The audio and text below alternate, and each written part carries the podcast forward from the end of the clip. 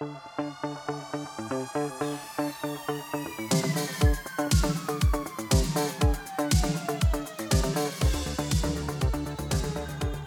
aí pessoal, sejam muito bem-vindos a mais um episódio do podcast o Economista Sincero, o economista que mais trabalha no Brasil. E no episódio de hoje falaremos sobre a liberação de 6,5 bilhões de dólares da China para o governo argentino. Além disso, abordaremos também a preocupação do atual governo brasileiro com uma possível vitória do candidato libertário Javier Milei nas eleições presidenciais da Argentina o episódio hoje está completíssimo, só que antes de continuar eu te peço para que avalie o podcast com 5 estrelas no Spotify. Pois é, galera, depois do pedido de adesão ao Banco dos BRICS, o governo argentino firmou um novo acordo comercial com a China às vésperas do primeiro turno das eleições presidenciais, o que é meio estranho e controverso. O certo seria esperar esse período pré-eleitoral. Segundo o anúncio do atual presidente argentino Alberto Fernandes, o Banco Central Chinês disponibilizou mais de 6,5 bilhões de dólares ao país por meio de uma linha de swap cambial que os dois países partilham.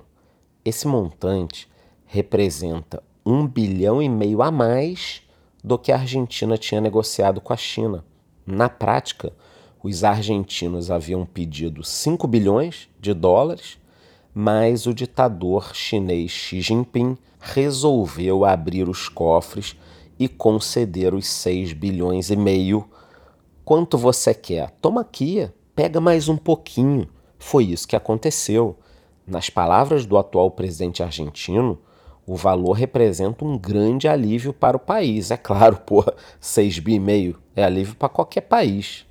Em um comunicado, o Banco Central da Argentina informou que, pelo acordo, esses fundos podem ser aplicados a objetivos de desenvolvimento do comércio bilateral e a estabilidade dos mercados financeiros do país. Ou seja, enrolou, né?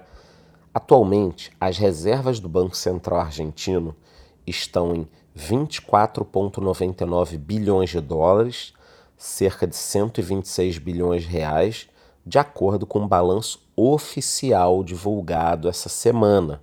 No entanto, alguns analistas estimam que as reservas líquidas estão negativas, em cerca de 5 bilhões de dólares.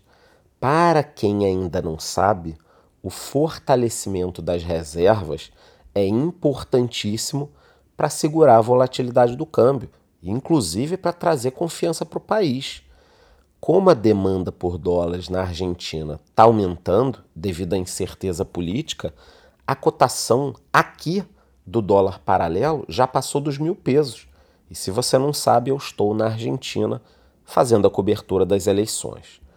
Toda essa corrida contra o peso ocorre em meio a uma inflação anual acima de 140%, acelerada desde agosto, quando o governo desvalorizou a moeda em 20%. Além disso, tudo isso acontece num momento que os argentinos enfrentam uma grave crise econômica, os níveis de pobreza já atingiram 40% da população, na realidade mais de 40%, já estão faltando vários produtos nos mercados. Eu, inclusive, conversei com alguns argentinos hoje e nos próximos dias eu estarei explicando em minhas redes tudo o que está acontecendo aqui vocês não vão acreditar do porquê esses produtos não estão mais nas prateleiras. Bom, galera, além de todo esse cenário terrível aqui na Argentina, o nosso ministro da Fazenda, Fernando Haddad, disse que uma eventual vitória de Javier Milei preocupa o governo brasileiro.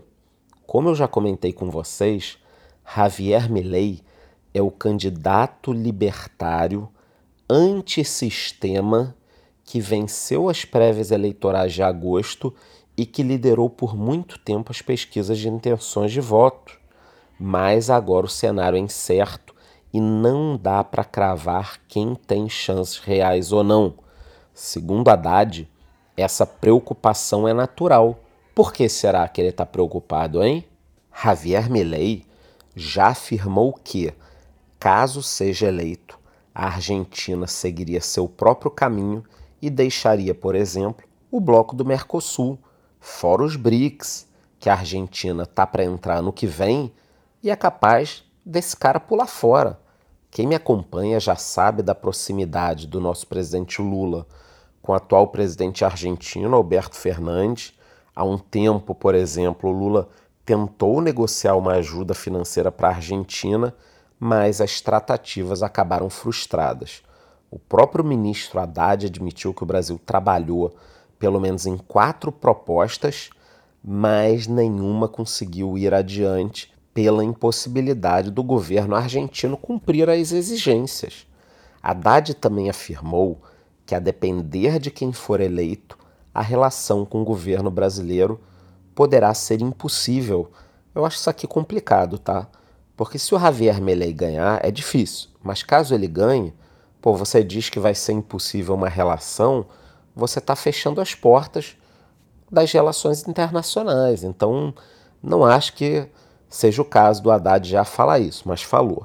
De acordo com o um levantamento divulgado em 11 de outubro, Milley teria 25,2% das intenções de voto, enquanto o candidato governista e atual ministro da Economia, Sérgio Massa, teria 30,6%.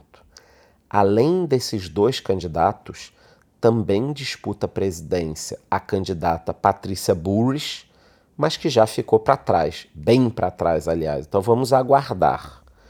Bom, galera, eu tô de olho nessa eleição. Na verdade, eu tô de olho aqui presente, eu estou na Argentina. Então fique ligado nas minhas redes sociais, Instagram, Twitter, Telegram, YouTube, Orkut, ICQ, MSN.